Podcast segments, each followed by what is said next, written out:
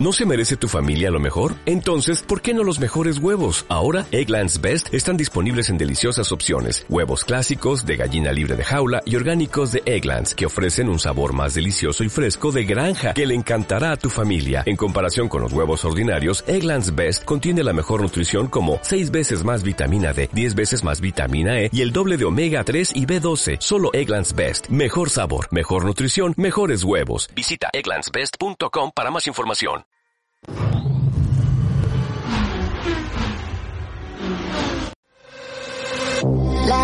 Quemando rueda. El motorsport y el sim racing de una manera diferente. Dirige Chema Rodríguez. Con sus colaboradores Alberto González Gunkaiser, David Castañeda y Pius Gasó. Programa que colabora con Game y Huellas Salvadas. Un programa lleno de entrevistas a pilotos donde conoceremos el lado más humano. Campeonatos en el mundo del sim racing. Artículos que os podrían interesar y todo ello llevado en nuestras plataformas de iVoox, iTunes, Spotify y Google Podcast. Ya sabes, quemando rueda con nosotros.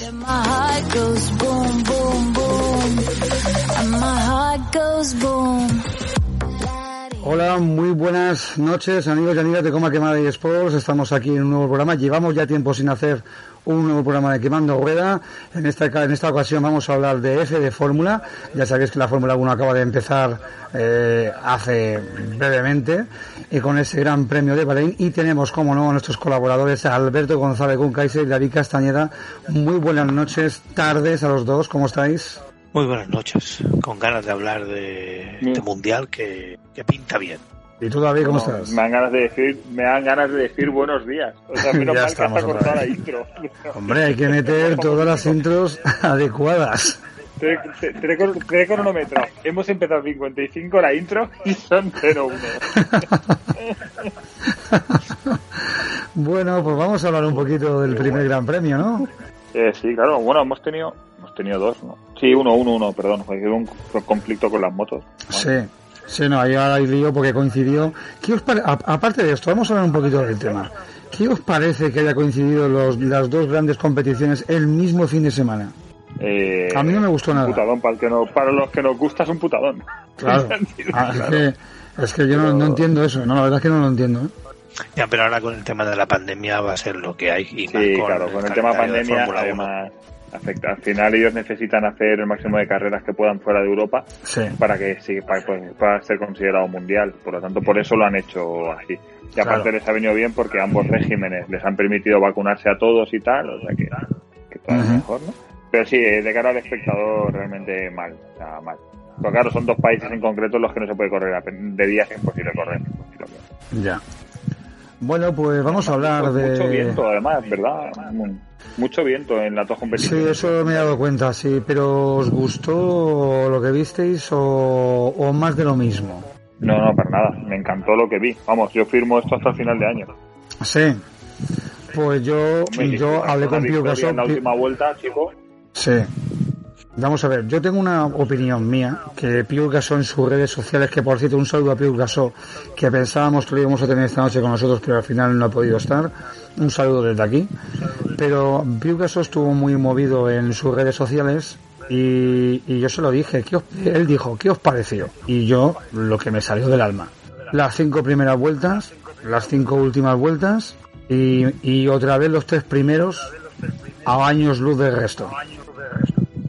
Bueno, mejor, ¿no? Otros años eran los dos primeros y con el mismo coche. Al menos este año ya tenemos lucha, algo algo. Bueno, lucha, vemos, bueno, sí. Pero claro, bueno. ¿Quién dice que no? Vamos a ver, ganó Hamilton porque Verstappen se dejó pasar. Si no. Ya. Eso, eh, mira, me lo has quitado de la boca. Iba a decirlo yo. En primer lugar, eh, vosotros sabéis que yo soy eh, un antialonsista y un odia a Hamilton. Y no odio a Hamilton por lo que pasó, sino porque eh, Hamilton se ha convertido dentro de la Fórmula 1 como el como Messi, como Cristiano, Sí. como ay, no no no no lo no lo toques, no sea que se vaya a enfadar sí, o algo. sí, es verdad. Sí o es sea, verdad.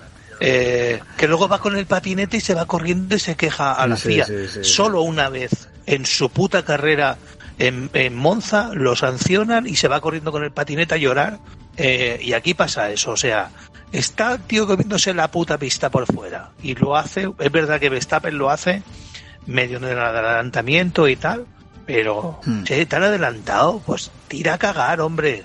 O sea, mm, yo creo que, y más cuando demostró. grande de Red Bull, ¿eh? Sí, sí, indiscutiblemente. Indiscutiblemente creo que en estrategia, en parada de en la parada y toda la historia, Red Bull la cagó.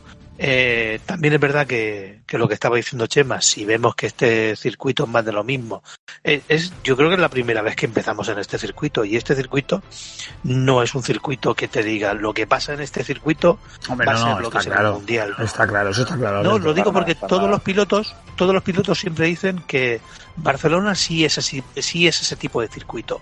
Como estés en Barcelona, estás en todo el mundial. Porque Barcelona, digamos que es muy además, Sí, además Barcelona es la quinta carrera, que si has tenido fallos muy gordos al inicio o todavía no has encontrado el setup o tu piloto viene de estar oxidado o es debutante, quizás ya es la cuarta quinta carrera donde ya todo debe de estar en el sitio. Si no lo tienes en el sitio en la quinta carrera, apaga y vámonos. Sí, pero que estoy más equilibrado este circuito entre, entre el polvo que había, o sea, entre la arena que había, entre las horas que corren, entre que el circuito como que no es muy allá y que eh, lo que nos estaban vendiendo en pretemporada no es lo que pasa, porque todo el mundo decía, uy Mercedes, uy Mercedes que se va a caer, uy Mercedes. Mercedes llegó el momento de salir a pista y eh, los ingenieros dijeron, pon esto, esto, esto y esto. Lo ponen y el coche sale y a funcionar. Sí, quizás el problema no es que Mercedes estuviera mal, el problema era que, parecía que Red Bull estaba mejor y para mí mi sensación es que Red Bull a día de hoy está delante. Me da mi sensación, porque solo hay que ver un dato, eh, dónde sale Pérez y dónde acaba. Eso el año pasado Albon no lo hubiera puesto ahí. Ese coche no es de donde salió Pérez. a mí es indicativo de que ese coche está ahí.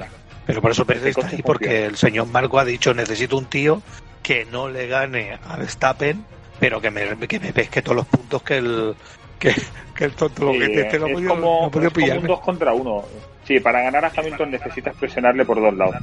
Y tienes a Pérez y a, y a Verstappen, y Bottas no le va a defender. Bueno, buenas noches a, Ulises Santana, lo tenemos por aquí por el chat. Buenas noches, que si no, no saludamos a la gente que nos ve, nos van a matar. Buenas noches, Ulises, ¿cómo estás? Oh, fiera en los rallies, y aquí lo tenemos. Bueno, no, y no sé si alguna competición más, pero lo tenemos por aquí muy atento al podcast que tenemos de Fórmula 1 aquí. Y bueno, pues le invito a que nos acompañen esta noche, en noche de Fórmula 1, y que vamos a hablar del primer Gran Premio y bueno, pues invito a todos a que nos escuchéis y que nos veáis y, bueno, pues vamos a seguir continuando. Eh, yo estoy fijándome, eh, chicos, en los resultados de prácticas y de clasificación. Y vale, en práctica no demostró quizás Hamilton el potencial, ¿puede ser? Pero a ver, venían de no, eh, cuando, es que piensa que Yo creo que Mercedes estaba probando cosas. Sí.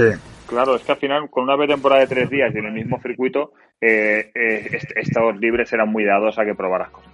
Pero todo el mundo lo hizo. Vimos paracinas, vimos parrillas, eh, muchos pilotos debutantes, pilotos que no son debutantes, pero como Fernando vuelven después de dos años. Tienes que acostumbrarte a la goma, a conocer cómo responde. Son muchas cosas. No, los libres en sí no tenían mucho mucho más que si hubieran habido roturas o cosas así. ¿no? Pero en Quali vimos, lo que teníamos que ver lo vimos en Quali. Hmm. Una de las cosas que no sé, que ellos tampoco sabían, fue un poco lo que le pasó a Sainz. Eh, dicen que estos coches con un poquito menos de carga, con un poquito menos de suelo, eh, reaccionan muy diferente cuando van en tráfico.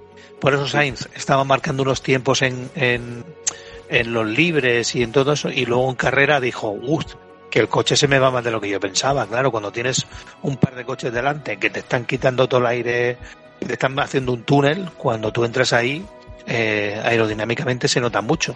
Y Sainz dijo, yo prefiero, prefiero terminar tranquilamente, aunque acabe octavo, y, creo que no solo le pasó a Sainz, sino que le pasó a muchos de ellos.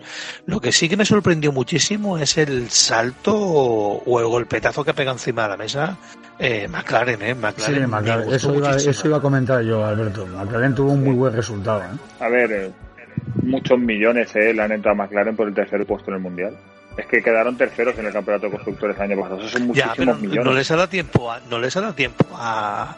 Quiero decir, ahora es verdad, el chasis ya el año pasado ya les funcionaba bien y este año meten un motor Mercedes, pues hostia, el, el, el, binomio ha funcionado bien, o por lo menos en esta carrera ha, dado una imagen muy, muy, muy buena. De hecho, creo que es la, la, tercera marca ahora por puntos, ¿no? Y, y Norris, Norris respondiendo muy bien. Sí, también a Ricciardo se le podía exigir poco porque al final tenía los mismos problemas que, que, tuvo Carlos, ¿no? Que tuvo Fernando y tal, ¿no? O sea, al final eh, con tres con día y medio de test eh, no tienes todavía feeling con el coche. Yo creo que Ricciardo lo hizo muy bien y que cuando tenga el coche más por la mano va a ser brutal. Oye, Alonso también lo hizo muy bien de salida. Yo, sabéis que yo. Sí, se defendió. se defendió. Se defendió. Pero Alonso eh, hizo lo que, lo, dice, lo que dice David sus alonsadas, que saldrá, eh, hará buenas vueltas, hará buenas salidas, se meterá a lo mejor en una, en una carrera en descuidarse, se nos mete tercero o cuarto.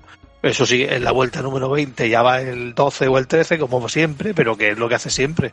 Sí, su posición va a ser, yo creo que la posición de Alpine ahora va a ser rozando la zona de puntos, unos días dentro, unos días fuera. Carrera loca, obviamente, las manos de Fernando se van a notar. Y no va a dar eso, cada fin de semana tendremos una pincelada de magia, porque la tiene, porque esa vuelta aquí con quali es brutal, o sea, es, que Ocon se queda fuera en la Q1 y Fernando se mete en Q3. Las cosas como son. Lo que pasa es que luego parece ser que tuvo problemas con las baterías. Y luego lo del freno, claro, se quedó sin freno. Pero vamos, eh, luchó en el cuerpo a cuerpo, hizo una muy buena salida, no se metió en problemas. Y yo creo que, que es eso. Fernando todavía necesita 3-4 carreras para volver a estar con todo en su sitio. Yo no sé cómo lo veis, pero yo veo otra vez el, el Alpine, yo me iba un chasco. Yo pensaba que lo tenían más preparado, ¿eh? No, yo no. yo te vuelvo a decir lo mismo que he dicho antes de, de mi amigo. Eh, creo que nos, a los españoles no quieren vender que Alonso, no sé qué tal. Eh, me parece muy bien. El otro día, eh, viendo un programa de Movistar, decían todo eso, ¿no? Y de repente uno dijo eso, no, no, no, no vamos a ver victorias, ni vamos a ver tal. Alonso ha venido a este, este proyecto para hacer equipo y que sea el año que viene, cuando ya veremos si tienen posibilidades de hacer algo o no. Pero este año dejaron de ver historias, o sea, eh, te lo digo a ti también, Chema. Eh, yo no espero que Alpine haga. No, no, no. Alpine ha venido aquí para, desarrollar un chasis para el año que viene. Exacto. Yo, visto lo visto, no va a hacer mucho este año.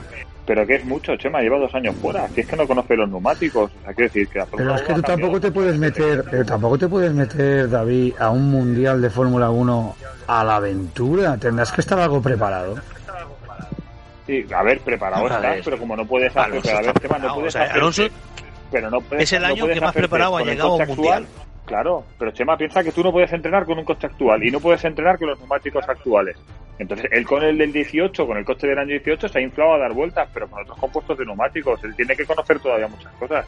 Es que la Fórmula 1 es así, y más el año en el que te meten un día y medio de test, cuando normalmente tenías por lo menos 4 o 5 por piloto. Es normal, dale tiempo. yo me esperaba que lo calaría en la salida, que podría tener algún toque, porque recordemos que Fernando viene de categorías en las que las salidas son en, lanzado y en las que apenas habían coches con los que luchar, porque en Le Mans al final son dos coches, en la Indy la salida es en, es en lanzado y en el Dakar va solo. Yo tenía mucho miedo de que pasaran cosas y la verdad que lo gestionó muy bien. Alonso siempre ha sido un, tío que ha salido salir muy bien y, y lo demostró. Yo vi la salida repetida un par de veces y volví a ver, en eso sí que me alegré mucho, volví a ver al Alonso de, del Renault, volví a ver a Alonso en el que salía a lo mejor séptimo y en la primera o segunda vuelta ya se había metido de los primeros. Esas salidas que te hace, que, que hace cambios muy radicales de, de posición dos veces y, cuando te das cuenta está en el sitio justo en el momento correcto. Que hacía tiempo que, eso no lo veía. Fijaros que en los libres constantemente Ocon estaba delante de él. Siempre estaba Ocon delante de él, 6-7 décimas con el mismo neumático y llegó un momento clave, llegó la Q1, el momento en el que había que hacer el tiempo, en el que había que hacer la vuelta y la hizo vuelta. Ocon fue doblado y terminando decimotercero, ¿eh? Sí, bueno, pero que acaben doblados no es tan raro. No, no, recuerda que año pasado hubo carreras que doblaron hasta el sexto, ¿eh? no es tan raro. No, no, por eso te digo que, por ejemplo, Carlos Sainz terminó a un minuto y siete segundos Sí, pero bueno, en el caso de Carlos es lo mismo. Carlos, eh, yo creo que Ferrari ha mejorado mucho este año. Se nota que les han levantado la sanción que tenían, que ese coche ha recuperado los 70 caballos que les habían quitado. Y se nota porque también Alfa iba mucho mejor, o sea que los motores Ferrari en general fueron mejor. Haas no cuenta, ¿vale? Pero el resto sí. Haas es azúcar. Pero el resto sí cuentan, ¿sabes? Ya, ya, ya. Y se han mejorado muchísimo. Yo creo que este año la lucha Alfa Tauri, McLaren, quizás un pasito por delante, pero Alfa Tauri, McLaren, Ferrari nos vamos a inflar. Iba a decirlo yo, Alfa Tauri ha pegado un cambio también muy, muy, muy radical. Sí, no, sí, sí. Sí, sí, sí, sí. Parece ser que ha sido Honda, que antes de congelar los motores, eh, Honda la- ha metido, vamos, ha apretado las tuercas a la unidad de potencia y han sacado bastante potencia extra que no tenían el año pasado. Ahora se congelarán motores y Honda parece ser que es el motor más potente, dicen. No se sabe, se dice. Pero vamos, sí, es- Sí, es- aparte del Alfa Tauri es una copia del Red Bull. Si el Red Bull va bien, el Alfa Tauri tiene que ir bien. Que bueno, hay que hablar de Yuki Sonoda, ¿cómo lo visteis? Terminando noveno. Fantástico.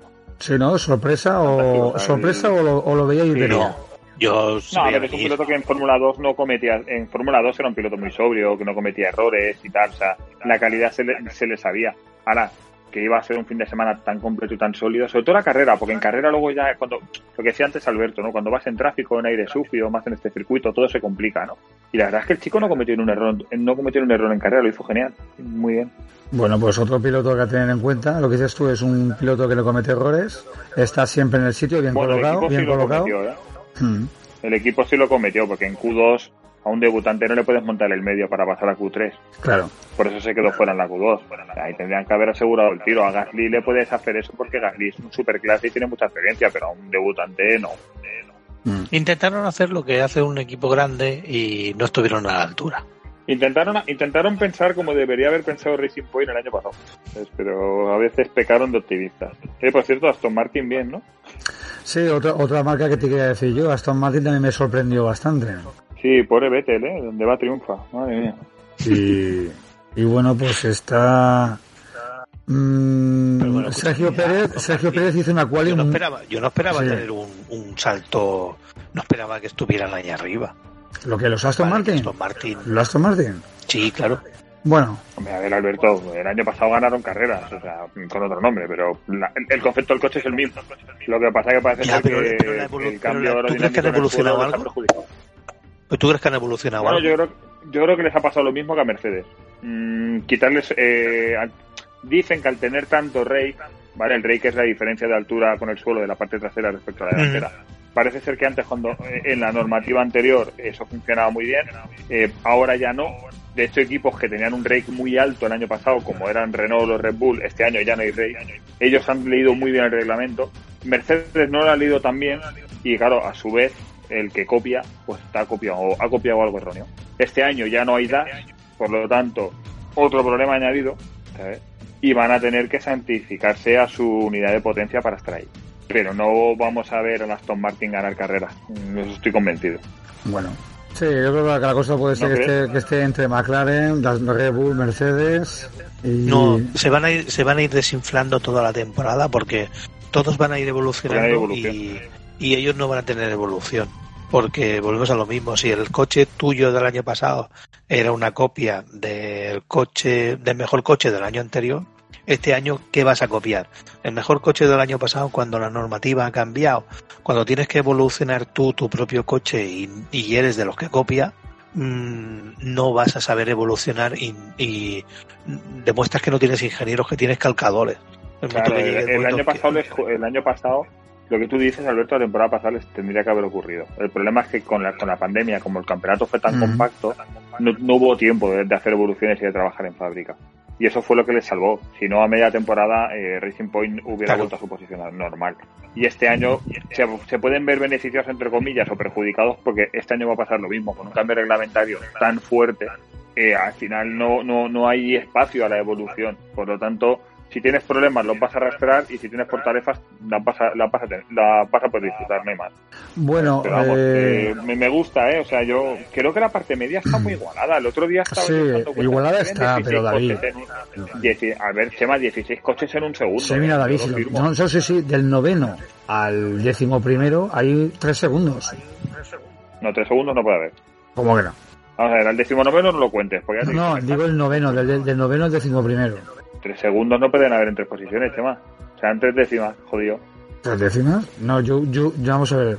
Sunoda no terminó a 85 segundos del Ah, vale, primero. vale, espérate, estás hablando, estás hablando del resultado de carrera. De carrera, total, claro, de carrera, de carrera. Hombre, la- Yo me fijo, no me fijo en la clasificación. Lo tienes que ver en clasificación porque lo que hace la clasific- clasificación claro. Es obligar, obliga lo, lo que pasó, obligó a que, a que Ferrari tuviera que, que quemar naves. Sí, pero es que yo O sea, lo- es lo Ferrari que le comenté yo a David, que a mí las clasificaciones a veces nunca me dicen nada, porque luego la carrera te puede pasar cualquier historia. Eh, Claro, por eso mismo, Chema, pero el único momento en el que todos van en igualdad de condiciones, donde todo el mundo va al mismo objetivo, donde se pone el tiempo al fin de todo, es en clasificación. Luego en Claro, carrera, y ahí, y ahí no es lo mismo. como alguien te salga con los blandos y, te, te puede dejar fuera sin que te des cuenta. Claro, Y la, y zona media estaba en, en décimas y en milésimas. sí. Yo es que me Que fijo mucho, eh, me fijo mucho en cómo quedan en, en cómo quedan en carrera. Y en carrera, tres pilotos, el noveno, el décimo y el décimo primero, o sea, Sunoda, Stroll y Raikkonen, quedaron en tres segundos. En tres segundos, tres coches. Para mí eso es una ¿Y en gozada. en, en en cuánto quedaron Hamilton y Verstappen? Hamilton y Verstappen en siete décimas, ahí pues me gusta, pero solamente la cosa entre dos pilotos. A mí me hubiera gustado que también hubiera habido por lo menos cuatro pilotos por la lucha de la victoria. Sí, claro que sí, ponte la GP2. No, no, pero lo la vas a GP2 no, la como GP2 la. La GP2 también fue tremenda. fue tremenda. Pero, tremenda. pero mira, hablando de GP2, hay una cosa que no entiendo. O sea, en Fórmula 1 les dicen que no pueden adelantar por fuera en la curva 4. Sí, ¿vale? Que donde adelanta Verstappen a Hamilton, que tampoco lo entiendo. Quiero decir, si sabes que ahí no le puedes adelantar, igual no en el sitio. Pero bueno, independientemente, ¿vale? Eh, Hamilton deja sin espacio a Verstappen porque Verstappen La- la respiración, no Alberto. para pasar. Perdón. sí. La respiración. Verstappen no tenía otro sitio, literalmente no había otro sitio Sí. para pasar, porque Hamilton le, le arrincona completamente. Sí, sí, sí. Y luego Hamilton durante la carrera pisa con las cuatro ruedas fuera de los límites de pista en esa curva 29 veces. Mm. Y la FIA dice que obligan a Verstappen a, a devolver la posición porque en el briefing dijeron a los pilotos que en la curva 4 no podían adelantar con las cuatro ruedas por fuera. Vale. En GP2, en GP2, a la que pasabas tres veces con las cuatro ruedas por fuera de la curva 4, te metían un drive-thru. ¿Por qué en GP2 los límites de pista sí se aplican y en Fórmula 1 no? Si son los mismos comisarios de carrera. Pues esto es lo que esto es lo que entra, eh, entrañó un poco el, el pos, la poscarrera de que hubo gente que criticaba que había tongo con respecto a Hamilton y otros que dicen que no, pero que la- la- las normas están para cumplirlas. Yo sigo pensando, estoy de acuerdo. A ver, sigo eh, pensando yo que Hamilton se ha tragado esa mal, curva ¿eh? 25 veces.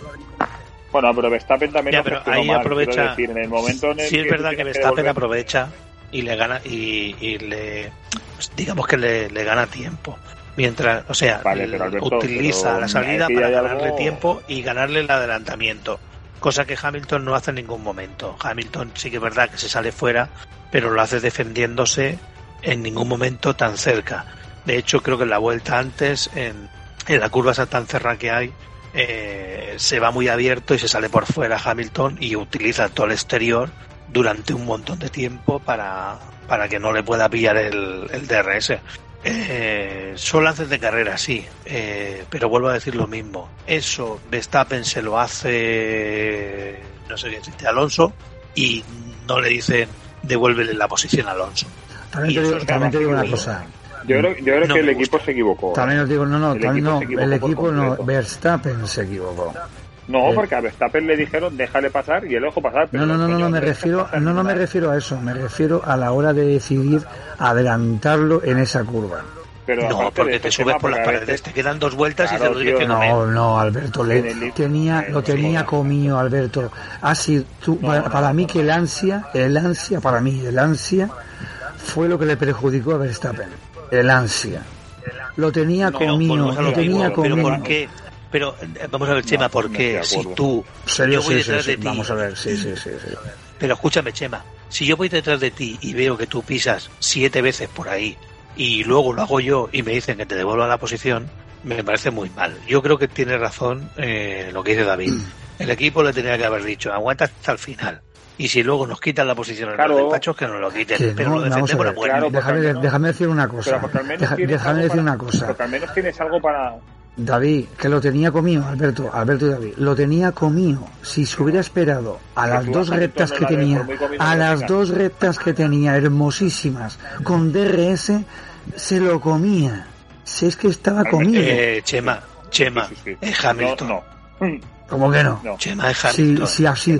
Fue llegar, fue llegar y quiso adelantarlo en la primera curva que vio. No, El es error. Hamilton. Eh, Hamilton. Hamilton es Hamilton. Y Hamilton hace y provoca lo que le pasa.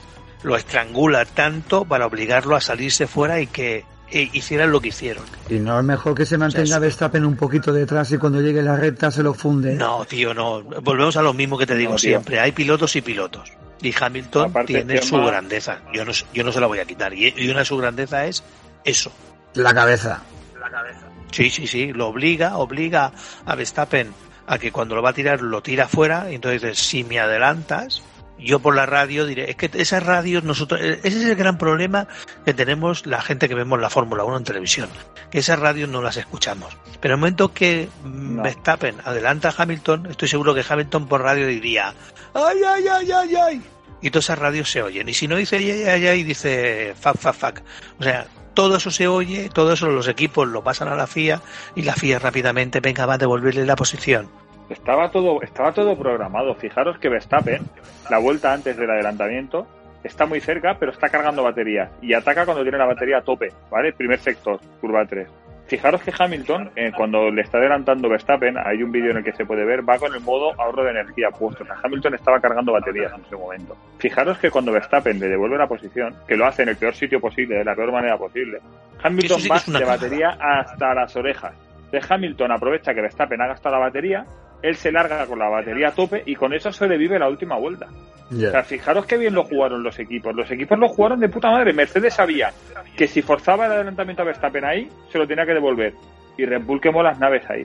Es que ahí lo gestionaron muy mal Red Bull, porque lo que tendría que haber hecho Verstappen era le de- devolverle la posición en una curva y además fuera de trazada. Tú, frenarte, pero en tu trazada buena, y que él tuviera que haber ido por la sufia y ensuciarse neumáticos para pasar. Porque Exacto, entonces eso tú es- hubieras eso es tenido algo una que- ventaja.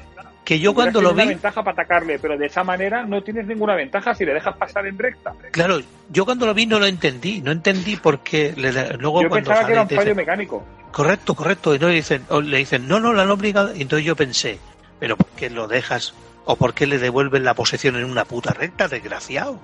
Yo, Es como cuando, cuando sales, cuando se va un safety car, que, que el de adelante te va a romper el esquema. Si tú le dejas que te adelante, eh, estás reduciendo para que él te adelante todo follado. El que sabe conducir sabe que, que, tienes las de perder. Claro, es que es eso, yo creo que lo gestionaron muy mal. Eso o que la FIA les había puesto, igual la FIA les dijo tienes que devolver antes de acabar la vuelta, no lo sé. O sea, hay muchas radios, como dice Alberto, que no hemos escuchado. Pero está claro que la gestión fue nefasta. Y, y, y, vamos, y tampoco sé lo que dijo la FIA, pero lo normal ahí es lo que dijo Alberto, gana la carrera y luego pelean en los despachos, pero si no la gana, por mucho que pelees en los despachos, los despachos te pueden decir, vale, tienes razón, pero no has ganado, ¿entiendes? ya, ya. O en la última vuelta, ya después de que te lo repitan 20 veces, como a Hamilton le han repetido 20 veces las cosas, después de que te lo repitan 20 veces, devuelves la posición, pues se la devuelves en la peor posición del mundo, o, o se la devuelves de mala manera, como no sé, cualquier cosa.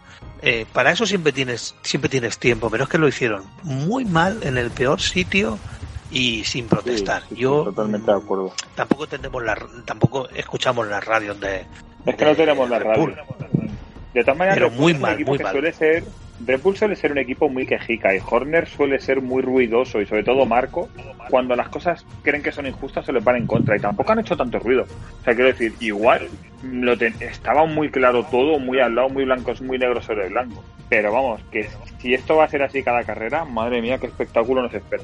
Porque son dos pilotazos, ¿eh? o sea, están en otra división. Bueno, es un Yo creo que este fin de semana a la gente le ha de, a la gente le ha de quedar muy claro este fin de semana que Verstappen, eh, Hamilton, Pérez, Ricciardo, Leclerc y Alonso están en otra división. Sí. Norris. Yo meto a Norris también. Sí, me quizás sorprendió. Norris, a mí me, a mí me mucho, sorprendió mucho, muy sólido también, sí. Por yo eso creo no que estos digo. pilotos No, no mundial- A, Carlos lo- no le meto a Carlos no le meto en este equipo todavía porque todavía quiero ver hasta dónde puede llevar el Ferrari.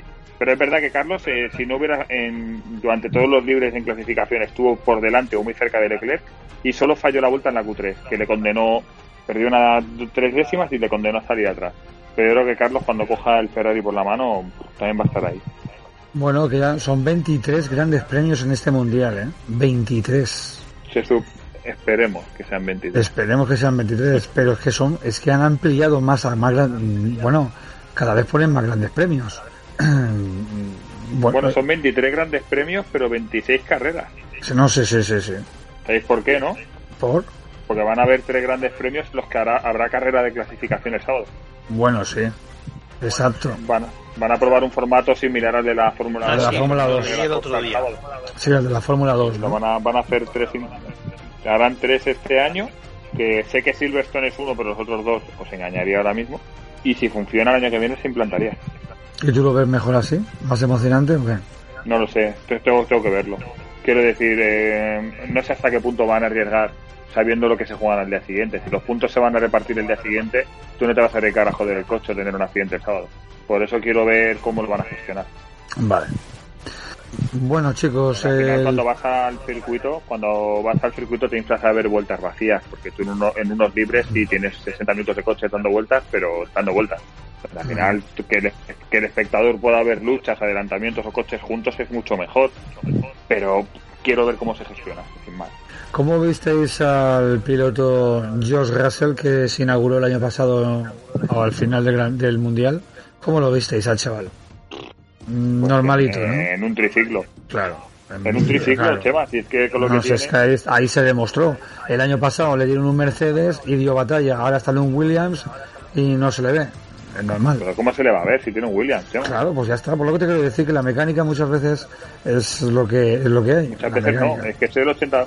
Es que es el 80% en Fórmula 1. ahí está el tema. Lo, que, lo que, siempre, lo que siempre hemos hablado. Lo que siempre.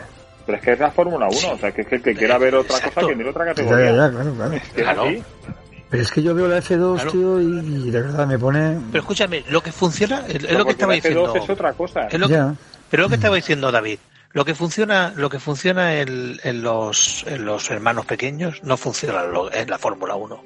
Porque este cambio de normativa que quieren hacer al final no va a funcionar igual de bien que funciona en la GP2. ¿Por qué? Porque los equipos de la Fórmula 1 no se la juegan como los equipos de la GP2. Está claro, eso sí que está Nos guste o no nos guste. la, Fórmula 1 es como es y funciona como funciona. Porque es la que pone los millones, eh, la que tal, y tú no puedes decirle a Ferrari que no puede hacerlo. ¿Y por qué no reparten los puntos en la del sábado y del domingo? Pues eso es lo que se tiene que negociar. Porque ellos inventarán la ñapa para que, para que sea diferente.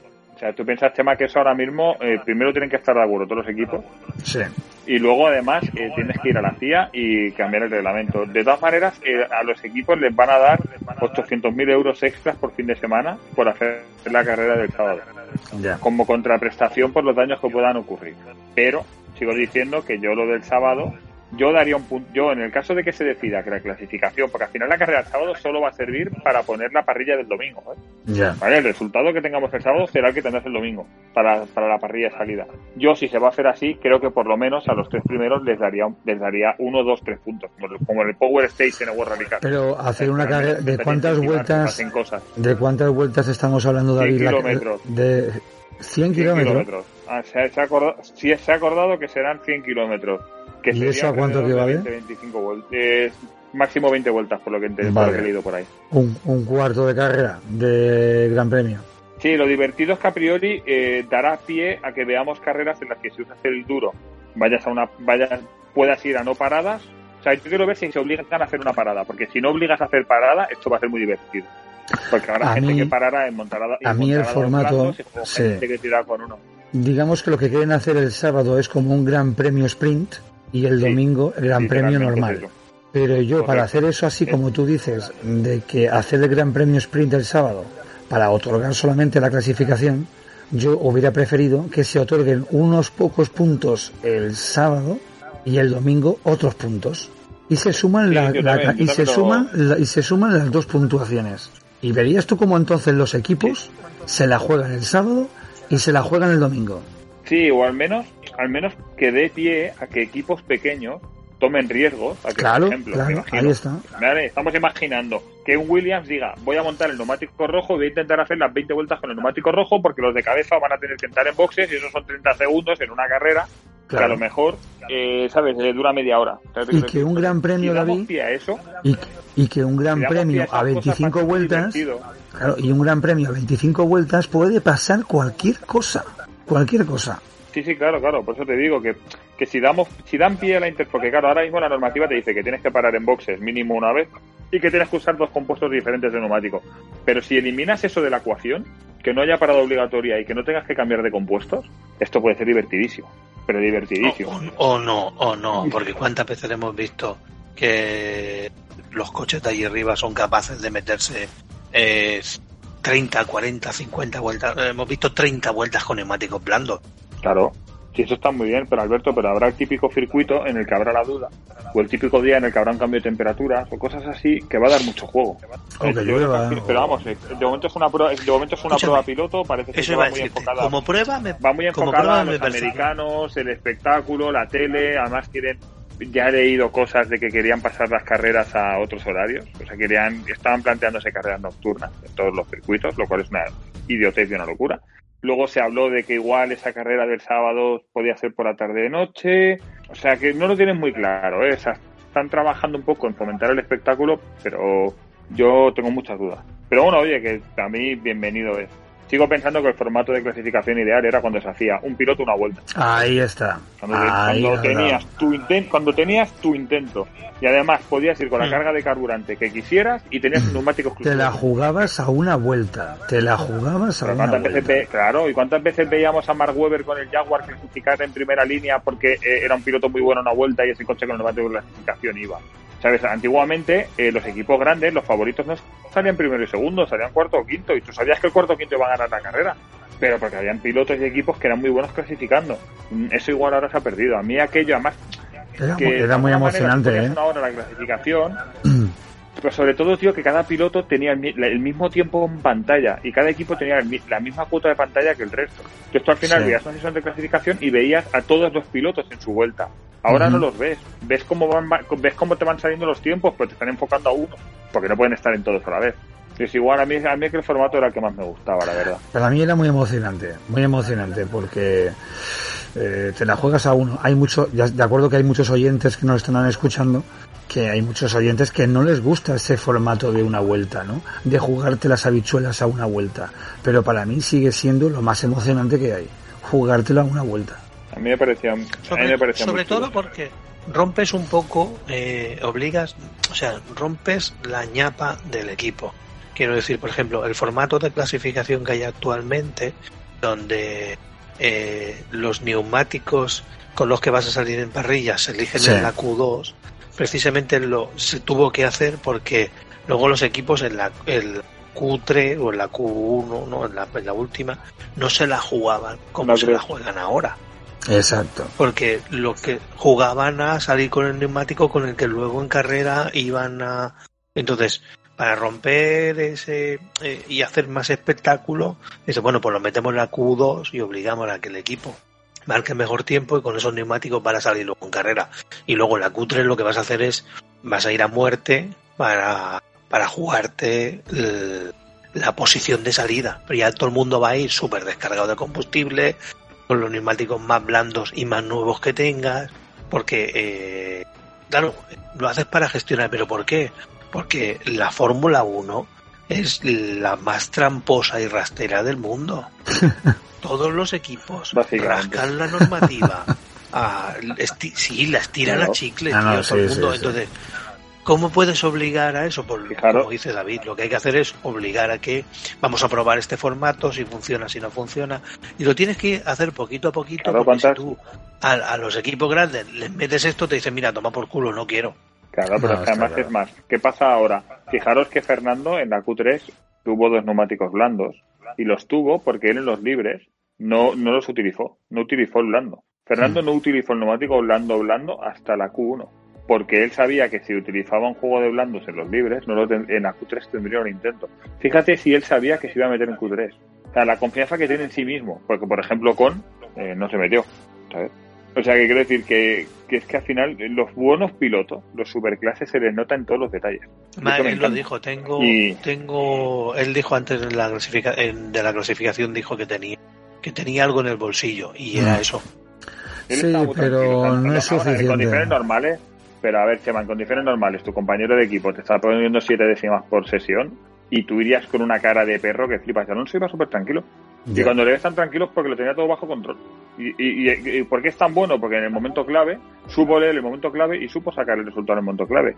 Y es que en eso, por muy antialonsista que seas, en ese momento eh, te, tú no te queda más que aplaudirle, decirle que bueno es el cabrón. Es que no hay más. Es así, ¿sabes? Pero al final los detalles me encantan y me gustan los detalles porque fijaros en Gasly. ¿Qué, qué, fin de semana ha hecho Gasly? Sí, no está mal tampoco, ¿eh? Este, este, chaval, ¿eh? Joder, este chaval desde que salió de Red Bull, que yo pensé que se había acabado su carrera deportiva, eh, no veas. Sí, pero se, se, retiró en la... Qué lástima, ¿eh? Retirarse en la vuelta número 52. Ah, un poco... Bueno, a ver, que al final estás en el desierto. Al final estás en el desierto, tu coche está tragando arena. es normal que al final en algún momento puedas tener algún problema. Lo que no es normal es que se te meta un envoltorio de sándwich en el conducto de freno trasero. Eso es lo que no es normal. lo, que, lo, que no, pase. Realmente, hubo un momento, yo me di cuenta que Fernando tenía problemas de freno en dos o tres vueltas antes cuando le adelanta a Vettel y en la apurada de la frenada 1 ves a Vettel apurando el interior la frenada y el coche de Vettel, las llantas negras, se ve el disco completamente normal y el de Fernando estaba el rojo vivo, los de adelante y los de atrás. Cuando normalmente en Fórmula 1 apurando una frenada, como mucho se te ponen incandescentes los de adelante. Pero cuando son los cuatro, mmm, es que hay problemas, ¿sabes? Y así fue. bueno, pues ahora, ahora viene a partir de quitarnos este gran premio, que para mí es una patata de gran premio, en Bahrein, a mí Bahrein la verdad es que no me gusta nada, ese circuito no me gusta nada. Ahora viene lo bueno, es que ahora viene Imola la semana que viene, ¿no? El Gran pues Premio. este año punto Bueno, en Emilia Romana puede pasar cualquier cosa. Yo que sé, yo lo veo un, por lo menos me gusta más que Bahrein. Me gusta muchísimo más que Bahrein. A mí Bahrein la noche, a mí la noche me gusta mucho, tío, ver los volantes encendidos, los limitadores, los frenos, las chispas. Sí, pero Bahrein no, ponme otro circuito, ponme Singapur o lo que tú quieras. Pues Singapur es el bonito, Singapur es el bonito, pero bueno, al final tema. Además, eh, Bahrein, que Pedro Martínez de la Rosa vuelve a aguantar su récord de vuelta rápida. Sí. Yo lo que sí que pienso un poco, como dice Chema, eh, que este cambio de circuitos, todo lo que el año pasado fueron un tostón, porque teníamos, teníamos la supremacía que teníamos. Este año no veo tanta supremacía y ver que la parte media está tan, tan metida ahí, que la clasificación los obligó a todos a, a, pensar más y, a no dormirse en ningún momento, incluso los equipos grandes. Este circuito es totalmente, va a ser es totalmente diferente a lo que a lo que ha sido Bahrein. Ver estos cambios tan radicales a mí sí que me llama la atención. Aunque luego pase lo que pase y al final acabe siendo la carrera de siempre y nos aburramos como siempre. Es que, eh, este yo tengo la sensación que puede ser como yo creo que Imola igual es como Barcelona, ¿eh? O sea, casi todo, lo que no pasa en clasificación no pasará en carrera, porque al final es un circuito muy estrecho y no tienes zonas de adelantamiento ni mola prácticamente. Con un Fórmula 1 mm, tienes quizás un punto de adelantamiento. El punto al final de recta, final de recta, el único que hay. Al final de recta. pero sí que la recta de Imola, pero la, la recta de Imola es ridícula porque la frenada de esa chicana, esa chicana es muy rápida, apenas tienes frenada. O sea, quiero decir que es muy difícil colocar el coche, ¿sabes? Ahí.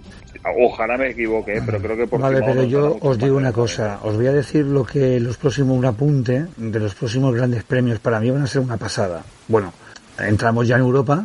Viene Imola, viene Portugal, Algarve, viene Montmeló, España, Mónaco, Azerbaiyán y Canadá. Ojo a esos tres grandes premios después de España. Son dos urbanos y un semiurbano que es Canadá. Es que va a ser la, vamos, va a ser la leche brutal. Va a ser brutalísimo. Mira, cada día pongo cada día pongo una velita deseando que me levanten las restricciones para el fin de semana del 7 y 8 de mayo. ¿Eh? Claro, pensar que ahora mismo eh, técnicamente, si no levantan el estado de alarma hasta el 9 de mayo, al Gran Premio de Montmeló, si se acepta público, que todo parece indicar que sí, solo podremos ir los catalanes. Claro. Bueno, y, y, los franceses, alemanes, italianos y, tal. Porque extranjero seguro, extranjero seguro. Vale. Pero, por ejemplo, en mi caso, fijaros en mi caso, ¿vale? Yo vivo literalmente a 10 kilómetros del circuito, ¿vale?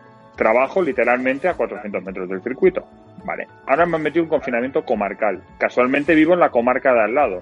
Por lo tanto, técnicamente yo no puedo ir al circuito, pero puedo ir a trabajar. ¿Vale? Cuando llegue ese fin de semana, si sigue la restricción comarcal, para yo poder ir al Gran Premio, me tendría que empadronar otra vez en casa de mis padres, que sí que viven en un municipio, viven al lado de Montmeló, que sí está en la misma No, comarca, dile a tu jefe para que yo pueda ir al Gran Premio. Dile a tu jefe que abra ese fin de semana y te vas a trabajar. Claro, el problema es que, que en el circuito, pensar que la entrada de, de este año de Fórmula 1 nos ha obligado a que figure el nombre, el DNI, el teléfono, la dirección postal. Entonces, aparte de mi carnet de abonado, tengo que llevar el DNI y tengo que llevar el tengo que llevar el DNI y la entrada física con mis datos. Y en teoría se me toma la temperatura al entrar, hay un protocolo, etc, etc, ¿no? Claro, si yo en mi DNI pone que soy de la comarca de al lado, me pueden no dejar entrar, ¿entiendes? Entonces necesitaría un volante de empadronamiento de la misma comarca, suponiendo que siga el, el- el confinamiento comarcal, que no va a seguir, porque yo creo que, vamos, yo creo que aquí, eh, Yo, eh, sí, no me imagino más, porque ya llevamos cinco, pero no me imagino uno más. Vamos, mm, aquí ha sentado muy mal eh, el confinamiento comarcal, porque aquí la costa ahora va a estar llena de guiris, los guiris siguen viniendo y yendo, y, nosotros, Claro, y nosotros no podemos ir a la eso es lo que comarca, hace a mí ¿no? Que- muchas veces gracias, sí.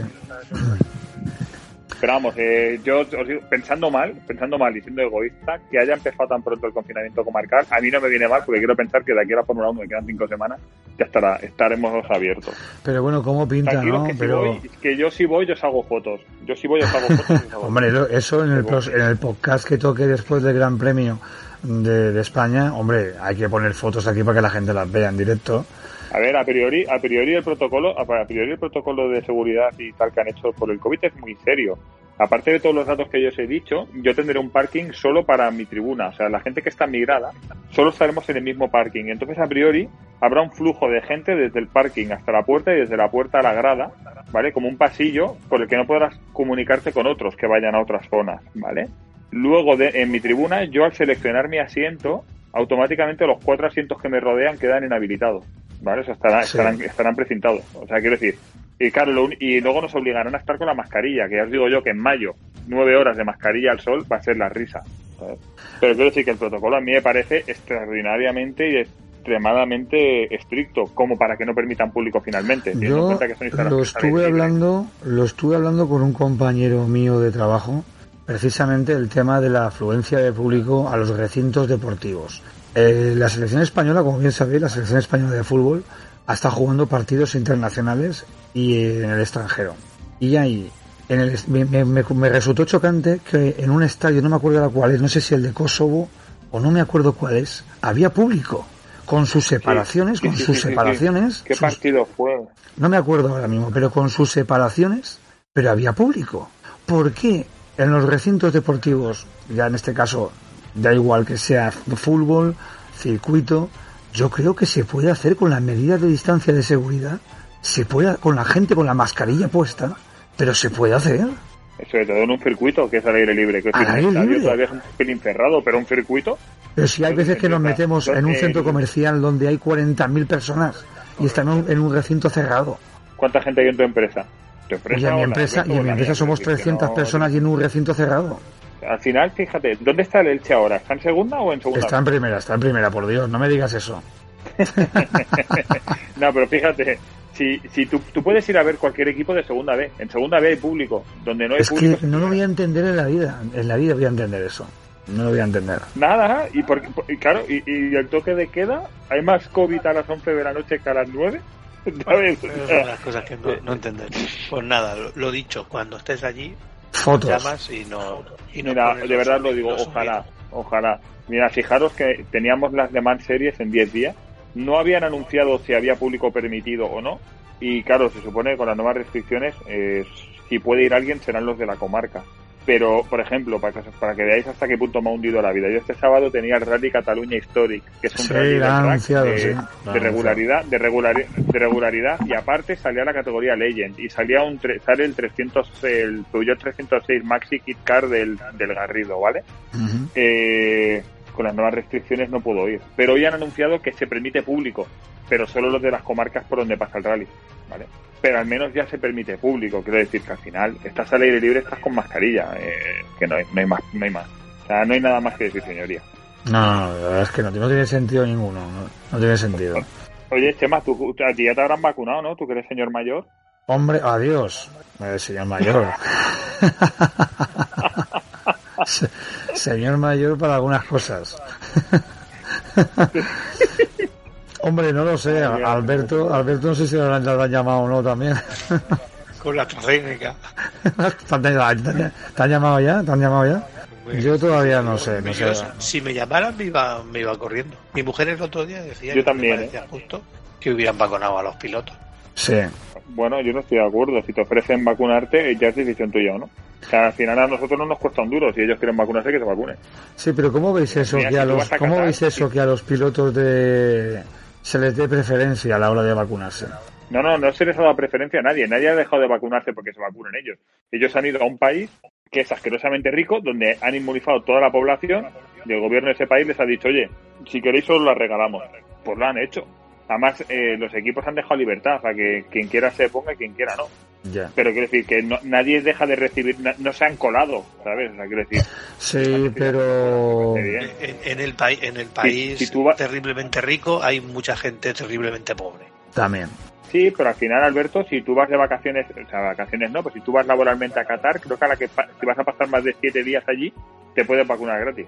¿Sabes? O sea, quiero decir que es que al final eh, pues mira, Chile, Chile, sin ir más lejos, Chile creo que iban por el 85-90%. Al final, al final, al final esto es lo que yo dije hace, uy, al final esto es lo que yo dije hace ya tiempo, que es que, eh, uy, se me ha caído el tinglado aquí, espérate. Al final es lo que yo dije hace ya tiempo, y es que creo que al final esto es sálvese quien pueda, ¿sabes? ¿Tenías dudas? No, no, yo no tenía dudas. Esto es sálvese quien pueda con el tema de la pandemia eh, pero este ha sido el ridículo, pero este ha sido el ridículo máximo de Europa. Claro. viendo cómo lo están gestionando en el resto del mundo, Europa, la Unión Europea ha hecho el ridículo. No, no, está claro. Eh, y luego a mí me ha quedado muy claro que hacemos un resort de vacaciones para el resto de Europa. o sea, si acabamos inmunizados todos, no será porque realmente seamos un país potente, con una economía potente, y, y, tal. No, no, será porque necesitan venir de vacaciones y necesitan que estemos vacunados. No, no, está claro. Te digo yo que aquí no Porque a mí, a mí la verdad es que me ha, resultado, me ha, resultado sorprendente el ver que quieren acelerar aquí las, las vacunaciones en, en España cuando estábamos súper retrasados en febrero. Y ahora de repente, y ahora de repente hay vacunas, hay vacunación, vamos. Pero bueno, que yo lo veo bien. Hay que vacunarse cuanto antes. la pandemia con lo bien que hayamos gestionado la pandemia, qué raro que hayamos gestionado mal la vacunación. No me en la cabeza, no sé qué ha podido ocurrir. Bueno. Pero bueno, al final, como estamos aquí para hablar de Fórmula 1, pues. Sí, hombre, hay que hablar de Fórmula 1, pero hay que hablar de todos los términos de la Fórmula 1 porque ahora mismo. Sí, sí, sobre todo que yo tengo que. Sobre todo yo tengo que ir al Gran Premio. Sí. A partir de ahí ya. Bueno, por lo dicho, el próximo Gran Premio es en Imola. Yo, para mí, es un Gran Premio que, bueno, es difícil adelantar, pero como es europeo, pues me llama la atención. Luego viene Algarve, que también puede estar muy interesante, España. Mónaco, Azerbaiyán y Canadá. Bueno, vienen grandes premios muy chulos de ver. Cuando he mirado, no, he mirado, quitaron lo de las 3 y 10. O sea, las carreras ahora ya eran en punto, ya no eran y 10. Pero se mantenía lo de las 3. O, ya, o volvían a las 2. Mm, no, ahora en volver a Italia, ahora en volver a Europa serán a las 2 otra vez. No, esta mm, última no lo sé. No, porque en Europa ya el último ya se corría a las 3 y 10, ¿eh? En Europa ya se corría a las 3. Pues a mí, a mí me molaba que fuera a las 2 durante la comida, eso me, encantaba. Claro, con la paella, con, la paella del domingo. Ah, la paella del domingo, a mí me encantaba, a mí me encantaba. Ah, no sé. Está cargando esto. Pero bueno, vamos a esperarnos a ver el Emilia Romana. Este a, primer, las 3, este a las 3. La carrera, la carrera. Sí. A las 3 la carrera y a las 3 la quali. Oh, bueno, pues entonces nada. Será en la hora del café. Y en España también, ¿eh? En España también está a las 3 y Bueno, pues nada, chicos, eh, ya hemos hablado un poquito de cómo ha sido el Gran Premio de, de Bahrein. Ahora nos esperaremos al Gran Premio de Emilia Romana, que en, Imola. Y nada, eh, a esperar a ver lo que es los acontecimientos, a ver si cambia un poco el panorama y aquí en, en Imola, tío. Yo, espero que... Yo tengo esperanzas de que cambie un poco el panorama. Yo, Así que pues yo espero que no cambie, que yo me lo pasé muy bien en Bahrein. pues yo me lo pasé bien, yo reconozco que me lo pasé muy bien las cinco primeras vueltas y las cinco últimas.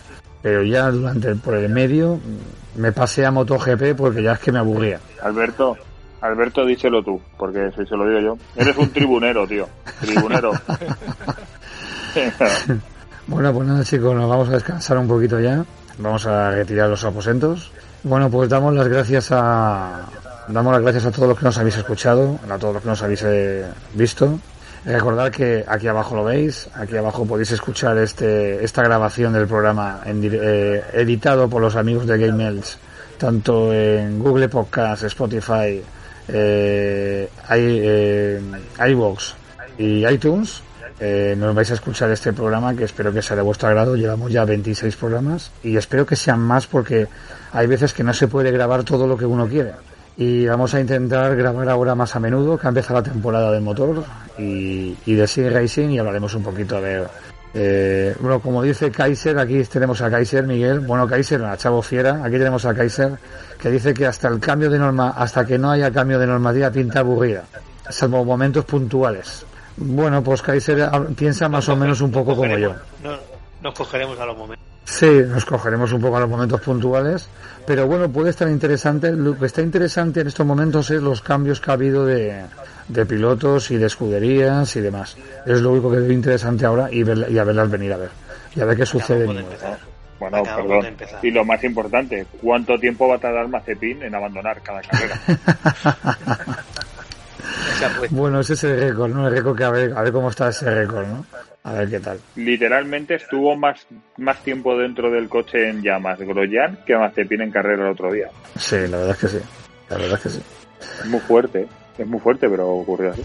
Bueno, pues nada, chicos, amigos y amigas de Coma Quemada Sports, del programa de Quemando Rueda, yo un placer otra vez eh, de daros un poquito de tertulia aquí en este programa y nos vemos eh, nada en breve. Ya sabéis, vamos a ver si sacamos un programa hablando de todas las competiciones federativas que tiene la Federación Española de Automovilismo del Sim Racing. Cada vez tiene más, cada año eh, está absorbiendo más competiciones federadas. El año pasado tenía dos o tres, quiero recordar, y este año tiene siete y pinta muy bien para los amantes de Sea Racing, para los amantes del motor que estamos disfrutando de ello en casa.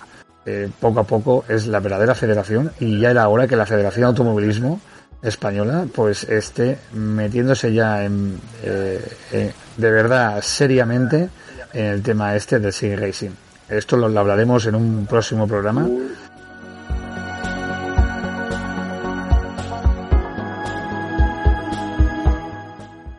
Lo dicho, señores, muy buenas noches, amigos y amigas de Coma Quema Sports, de Quemando Rueda, nos vamos a descansar. Hemos hablado del primer Gran Premio de Bahrein. Eh, muy pronto tenemos la semana que viene el Gran Premio de Imola. Esperemos que a la siguiente podamos hacer un programa hablando de Imola y que, y que podamos hablar bastante de, ese Gran Premio y que no nos aburramos y que podamos sacar jugo de todas las hazañas que hagan los pilotos. Vamos a ver qué tal.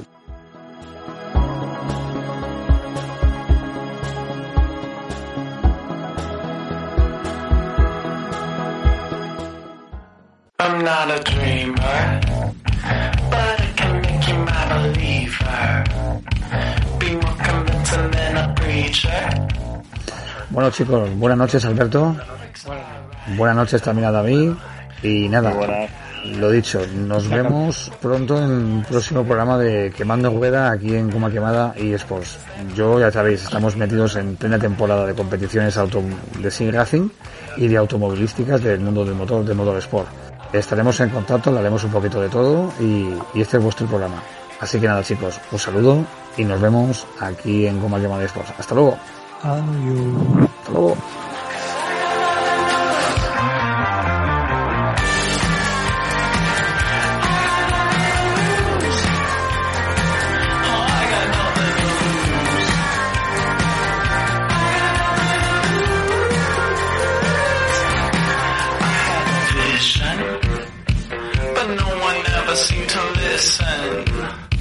And now they play us in their system. We're drowning out the ones that always said no. Now we're ready, set, go. Way to come for the water.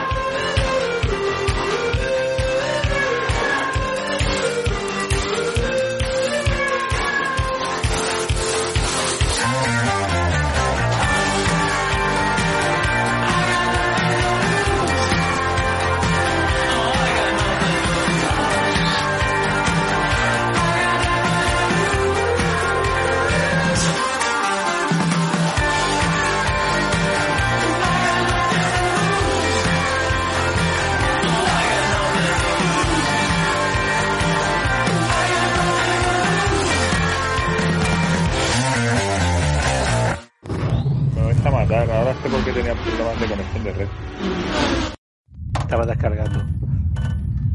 No, no, el problema es que me regalaron la, la,